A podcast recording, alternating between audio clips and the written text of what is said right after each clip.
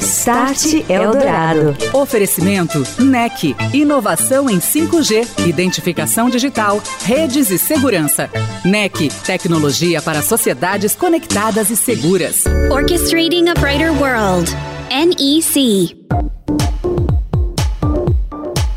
Olá, boa noite. Você já parou para pensar pelo menos um pouquinho sobre como a saúde vai se transformar, a medicina vai ganhar com a ajuda da tecnologia? de uma revolução digital que vai ter ainda mais força, já está em andamento nas instituições hospitalares de ponta. Conectividade, internet das coisas, trabalho com dados e inovação já fazem parte da rotina de vários centros de saúde, inclusive públicos, aqui no Brasil e também no mundo. Hoje o Start Eldorado vai destacar os projetos em um deles, a Beneficência Portuguesa de São Paulo. Eu recebo a Lilian Hoffman, diretora de Inovação e Tecnologia da BP. Start Eldorado.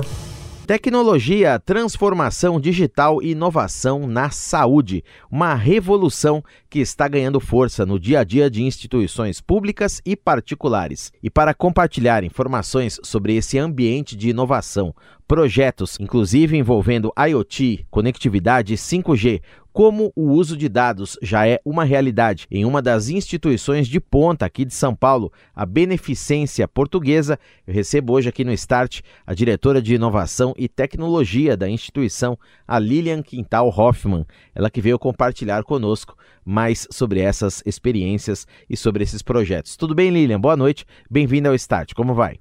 Bem, Daniel, boa noite, boa noite a você, boa noite a todo mundo. É um prazer falar de transformação digital e inovação, né? Primeiro, porque é uma área que eu acredito que é onde a gente vai alavancar cada vez mais a saúde, fazer com que a saúde se torne mais acessível, né? E que ela possa também ser barateada para que todo mundo tenha acesso. Sem dúvida. Agora, Lilian, a beneficência portuguesa que tem uma tradição já de ponta em transformação digital. Conta um pouquinho para a gente como é que isso começou na instituição e quais são as principais linhas que vocês vêm implementando, já colocando no dia a dia em prática. O BP começou há sete anos atrás fazer um, uma análise né, do que, que seria importante para que a gente entregasse uma saúde mais digitalizada, uma saúde mais automatizada para os nossos clientes e como não poderia deixar de ser, a gente começou pelo prontuário eletrônico, né, que é o caminho em que muitos dos hospitais começam a adquirir dados da realidade dos atendimentos, mas o que, a gente pode olhar, utilizar ele para que ele possa ser interessante para o processo de atendimento. Foi aí que a gente pensou em começar a usar muito apoio à decisão, barreiras que pudessem orientar os profissionais né, no seu dia a dia, no seu cuidado, para que a gente busque, né, uma crença que a BP tem de entregar uma saúde que a gente chama de 4 Ps, né, que ela seja participativa, que ela seja personalizada, que ela seja preditiva, que a gente consiga planejar, que a gente consiga trazer para cliente especificamente o que ele precisa. E foi aí que a gente iniciou o nosso processo de transformação digital, colocando apoio à decisão né, em cada ponto de interação e fazendo com que a BP se transformasse num hospital internamente 100% digital. E faz com que a gente consiga atender o paciente de modo mais digital e, e da segurança assistencial. Né? Ele não é um processo só para automatizar, mas ele é um processo para trazer é, segurança no dia a dia na assistência. E a partir daí, não é, Lilian, você começa a formar aquele data lake, reunir dados para identificar pontos de atenção eventuais, demandas mais específicas, atendimentos mais necessários. Você passa a direcionar o negócio da instituição em relação a isso. Como é que funciona exatamente essa análise de dados dentro do dia a dia da instituição da BP? Perfeito, Daniel. A gente costuma dizer, né, tem uma frase no mercado que diz que dado é ouro, né, e os hospitais são as novas minas. Acho que é, isso é muito verdade. E é fato que a gente veio adquirindo dados, né, não só do prontuário, mas dados, por exemplo, de imagem, né, então os exames de tomografia, as ressonâncias, todos os dados, os traçados eletroencefalográficos, cardíacos, tudo que foi acontecendo foram dados que os hospitais começaram a armazenar. E é agora que a gente tem minerado né, e olhado para esses dados a partir de novas tecnologias, justamente para utilizar a favor do cliente e a favor da instituição também. Então, acho que um exemplo que eu posso dar interessante é um projeto que a gente tem executado, vem executando junto com a GE. É um projeto que a gente chama de Smart Scheduling, né? Como diz a tradução, seria um agendamento inteligente. E qual é o objetivo desse projeto? Ele é um projeto que olha dados, e ele faz uma predição de no-show, ou seja, a predição deste paciente deixar de vir executar esse exame. E esse projeto ele tem para a gente duas vertentes. Né? Uma vertente que é uma vertente de saúde, porque o paciente, quando deixa de executar o exame, ele pode estar tá adiando, é, por exemplo, o encontro de um diagnóstico que, se precocemente tratado, possa ter uma melhor resolução, né? um melhor desfecho. E, ao mesmo tempo, a ausência de um paciente no exame significa custo para a BP, porque eu deixo de ocupar aquela, aquela máquina, eu deixo de receber sobre este exame. Então, é o tipo do. Quando o paciente falta para nós, ele é sempre tem duas mãos de perdas, né? Seja para o cliente no seu exame, seja para a BP.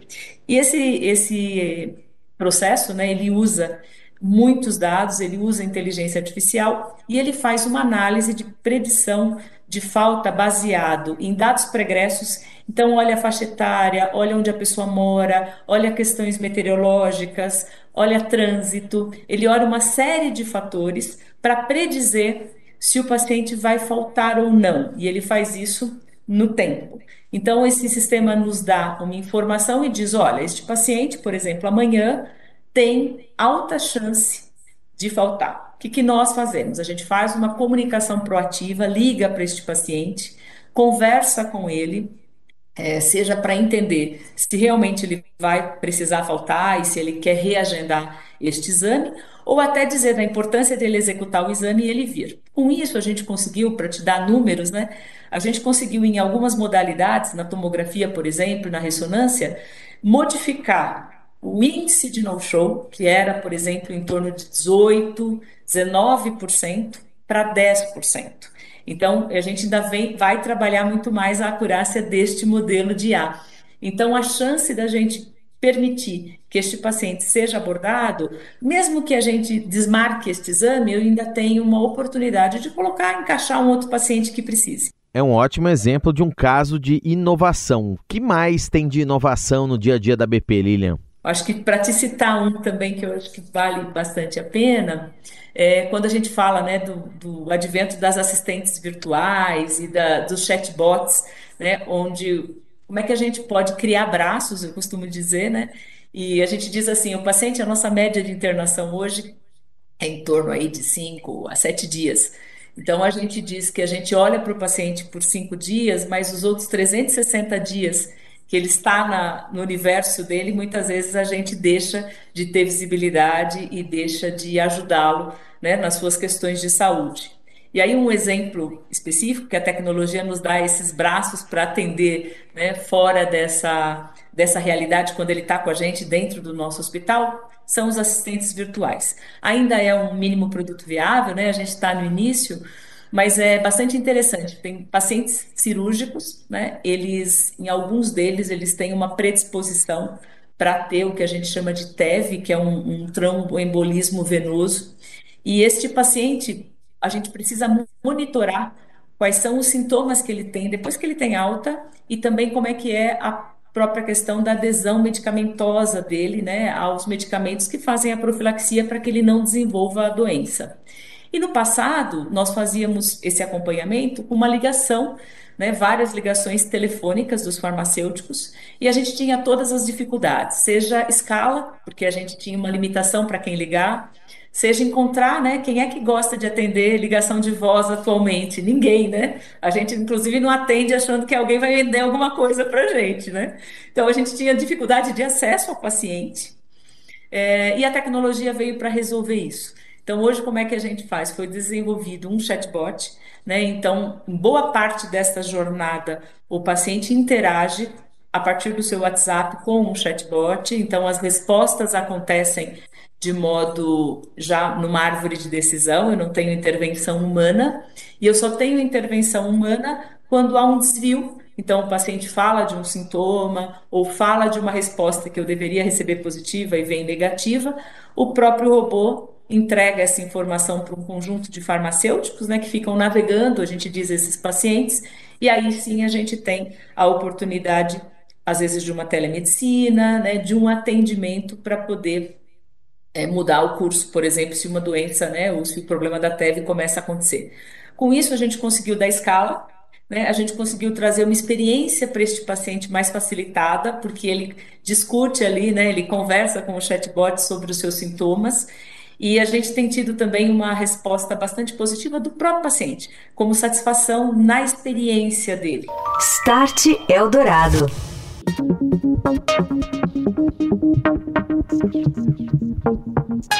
De volta ao Start Eldorado aqui na Eldorado FM 107,3. Aliás, você pode seguir o Start no Instagram, arroba Start Eldorado, e seguir-nos também no LinkedIn para ficar por dentro das nossas atualizações, temas, entrevistas, sempre em torno da transformação digital e seus impactos na sociedade. Hoje o nosso tema é saúde digital e conectada. Eu estou conversando com Lilian Quintal Hoffman, diretora de tecnologia e inovação da Beneficência Portuguesa de São Paulo, uma das principais instituições hospitalares de ponta do Brasil. Lilian, no primeiro bloco você falou de telemedicina, que foi um assunto que na pandemia ganhou muito destaque, muita força, e a gente já tem aí, por exemplo, iniciativas de internet das coisas, termômetro, por exemplo, inteligente ou um medidor de pressão arterial, que pode ficar ali monitorando o paciente num ambiente até doméstico, enviando esses dados para o médico. Como é que você vê a aplicação do futuro disso é, nesse dia a dia, de repente, é, para o médico também ter, o profissional ter também um melhor controle desses dados e a gente ter mais tecnologia utilizando-se de internet das coisas nesse acompanhamento dos pacientes? Perfeito. Acho que esse monitoramento, é, Daniel, vai dar né, e tem dado para a gente essa possibilidade de, de se antever aos problemas, né? E acho que as, as casas inteligentes, né, elas darão muita informação para a gente. A gente tem apostado bastante numa, numa realidade que é olhar a internet das coisas e aplicar naquilo que a gente possa dizer, vamos dizer, expandir a percepção, é, seja da área clínica, né, dos médicos, é, sobre o indivíduo. Então, a BP está, por exemplo, num projeto que a gente chama de cabine conectada, e que, na verdade, é um projeto onde esse paciente faz uma, auto, uma telemedicina, ele entra numa cabine, né? essa cabine tem vários dispositivos, então tem o estetoscópio digital, tem o horoscópio para olhar a boca do paciente, otoscópio, o próprio paciente orientado por esta cabine, ele faz um autoexame, né? A nossa é um projeto de pesquisa, então essa pesquisa para nós é justamente a gente quer que ela seja assíncrona, então a gente quer que o paciente seja atendido e posterior a isso o médico avalie e possa fazer a interação. A gente está fazendo com um grupo de colaboradores, né, justamente para ser uma área controlada mas cada vez mais esse monitoramento, né, os parâmetros que a gente possa capturar, sejam eles parâmetros vitais. Costumo dizer, né, aqui na BP eu cuido da área de engenharia clínica, então eu costumo dizer que a diferença para mim entre um monitor cardíaco e um wearable no pulso do paciente é só o tamanho e o preço, porque no fundo a gente pode capturar as mesmas informações, com a diferença que eu posso deixar o paciente na casa dele e eu posso monitorar. É claro que a gente pode ter uma acurácia um pouco maior ou menor, mas tem evoluído muito os wearables. Então a gente aposta muito nisso e a gente tem entendido, né, dentro dos ensaios que a gente tem feito na inovação, que talvez a inovação para ter aderência, que uma preocupação que a gente tem, porque às vezes a gente se encanta pela tecnologia, mas ela não entra, ela não se insere na linha de cuidado do paciente. E a gente tem apostado um pouco que o modelo mental do médico é um modelo mental bastante científico.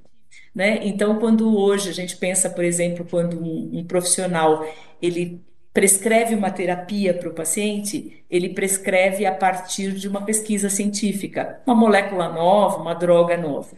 A gente, quando vem com a tecnologia, muitas vezes a gente se empolga por ela, e o médico também, mas a gente não prova a eficácia dela no atendimento, né? Ou a eficácia dela naquela, naquela questão de saúde.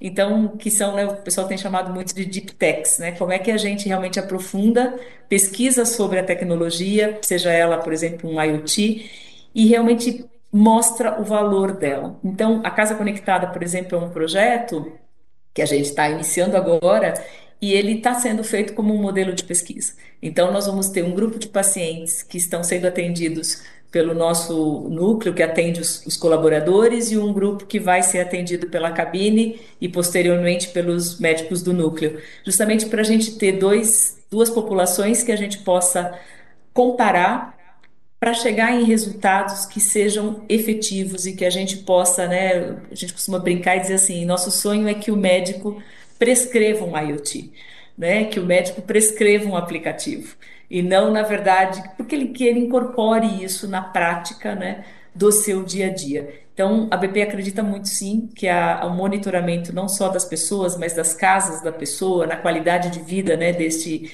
deste cliente, se a gente falar de prevenção, falar de, de atenção primária à saúde, é, é uma crença sim, e a tecnologia é o que vai viabilizar né, este processo.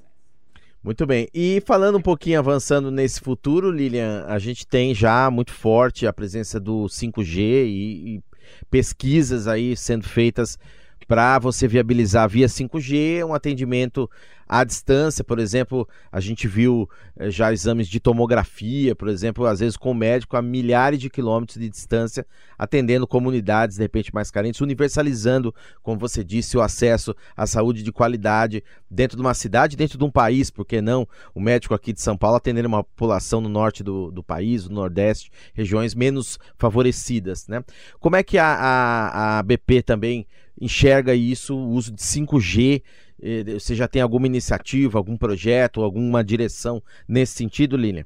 Olha, a gente enxerga assim de modo bastante positivo, né? Acho que o sonho de todo mundo que está na tecnologia é eliminar a latência, né? E a gente poder realmente ter é, os processos em real time que a gente consiga, né? acho que como exemplo que você deu falando da, dos exames de imagem, né? Por mais que a gente tenha principalmente exames dinâmicos, a gente precisa dessa da ausência de latência, a gente precisa dessa informação né, exatamente no mesmo momento, ou com um mínimo delay do quando ela ocorre. Quando a gente olha para isso, a BP sim tem, tem essa expectativa, a gente tem um projeto também iniciando agora, é um projeto junto com a Boston, e ele visa uh, um processo de experimentação de uma transmissão de cirurgia né, a partir de especialistas que estejam à distância e que possam orientar por exemplo, condutas dentro de um ato cirúrgico. Isso é uma das da, da experimentação que a gente está executando. Mas a gente olhando para o futuro,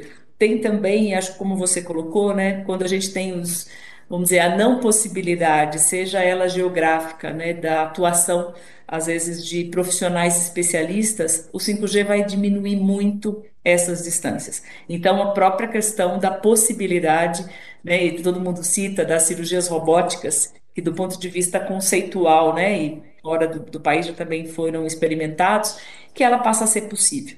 Então, eu costumo dizer que ah, tanto o advento do 5G com a automação, por exemplo, se a gente pegar as próprias cirurgias robóticas, a gente vai ter duas possibilidades. Acho que uma delas é alinhar o, a expertise da saúde, porque se a gente pensar hoje no modelo de, de um processo de cirurgia, né? Um cirurgião ele se torna muito expert à medida em que ele executa muitas vezes e ele absorve é, de pessoas, é, assiste né, cirurgias de, de outros profissionais e ele vai ali aprendendo o seu processo para ele se tornar um, um expert por exemplo, numa cirurgia. Se a gente pensar na tecnologia da robotização, o que, que ela faz? Ela alinha esses conhecimentos, porque aquilo que é, eu poderia direcionar, né, é claro que sem tirar a expertise do cirurgião, mas eu consigo aproximar e acelerar essa expertise. Se a gente pensar na cirurgia robótica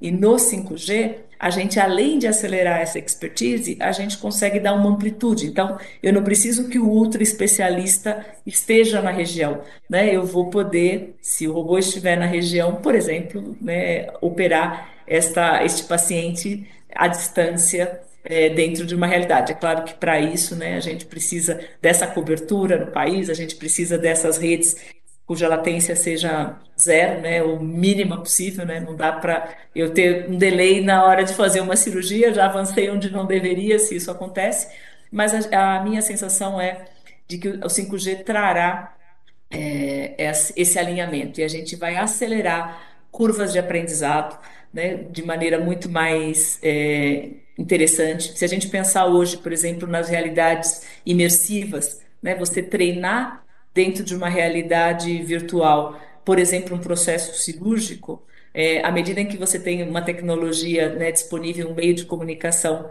é, poderoso, você consegue tornar mais real né, e mais imersivo. Então, eu entendo que a gente vai ter sim com certeza uma democratização melhor da saúde e a gente vai melhorar muito o ensino da saúde, porque a gente vai começar a aproximar essas expertises e, claro, sempre haverá os talentos, mas eu acho que a gente considerar criar, eu digo que mais ótimos cirurgiões e não ter os bons e os ótimos. A gente vai elevar todo mundo para um nível, a régua sobe a hora que a gente põe tecnologia e coloca 5G, por exemplo, em termos de, de transmissão. Conversei com a Lilian Quintal Hoffman, diretora de Tecnologia e Inovação da Beneficência Portuguesa de São Paulo, que eu já deixo marcado aqui, Lilian, um próximo encontro para falarmos mais desse assunto que é tão fascinante, tão importante também. Muito obrigado pela conversa, pela entrevista. Um grande abraço para você, boa noite e até a próxima. Boa noite, obrigada, Daniel. Você ouviu Start Eldorado. Oferecimento NEC, inovação em 5G, identificação digital, redes e segurança. NEC, tecnologia para sociedades conectadas e seguras. Orchestrating a Brighter World. NEC.